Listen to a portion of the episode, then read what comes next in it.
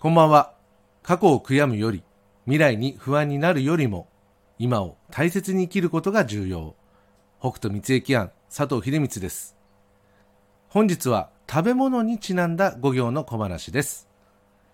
五行とは、木下土権水、木器、火器、土器、権器、水器の5つを指します。これは食べ物にも活かされています。食べ物には五性という区分けがあり、熱、温、平、量、寒と5つに分類したものとなります。体を温めたり、冷やしたり、そんな効果が望める、そんな分類となります。ちょうど今時期からが旬で、体を温める、冷やすのどちらでもなく、体をフラットな状態に戻してくれる平成の食べ物があります。それは春キャベツです。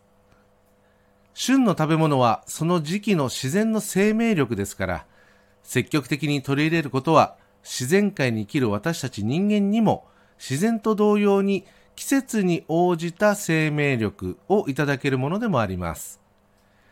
体調に左右されることなく取り入れられる平成の春キャベツ。柔らかくて甘い旬の食材、ぜひ取り入れてみてはいかがでしょうか。それでは早速、明日のメッセージに行きます。2023年2月23日木曜日、天地のことの葉。変化する気が巡る日。時々の流れに押されやすい。一歩ずつ、順序よく、徐々に進む力加減を意識。感情、心といった勢いのコントロールに意識を働かせ、良い塩梅を維持する。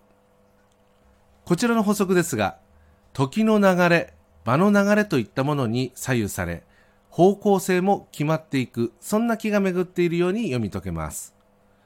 その時々の流れとは、時の流れと書いて時流とも言いますが、その流れが大切に見受けられます。ただし、大きな流れ、乱暴な流れは無理も歪みも生じやすいもの。徐々に一歩ずつ順を追って進むくらいに留めることが良いように見受けられます。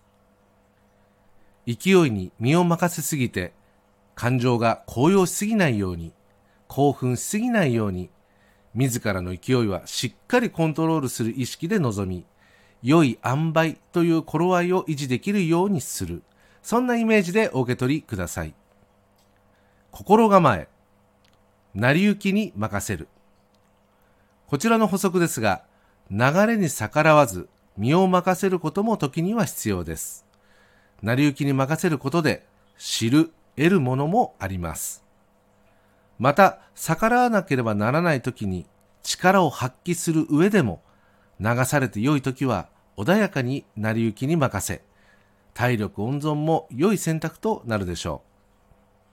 ただし、自らをなくし流され、成り行きに任せるというよりは、あるがままの自分は保持しながら、流れをよく観察し、成り行きの先を感じ取るような、望んで流されてみる。そんな感覚も忘れずに。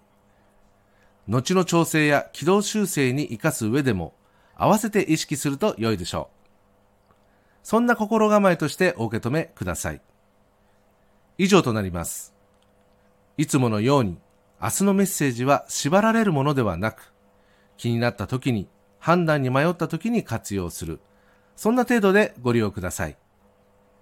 それでは自然の流れを大切に、何よりもありのままの自然体で素直に応じて過ごせますように。明日も心豊かにお過ごしください。北斗三駅庵佐藤秀光でした。ありがとうございました。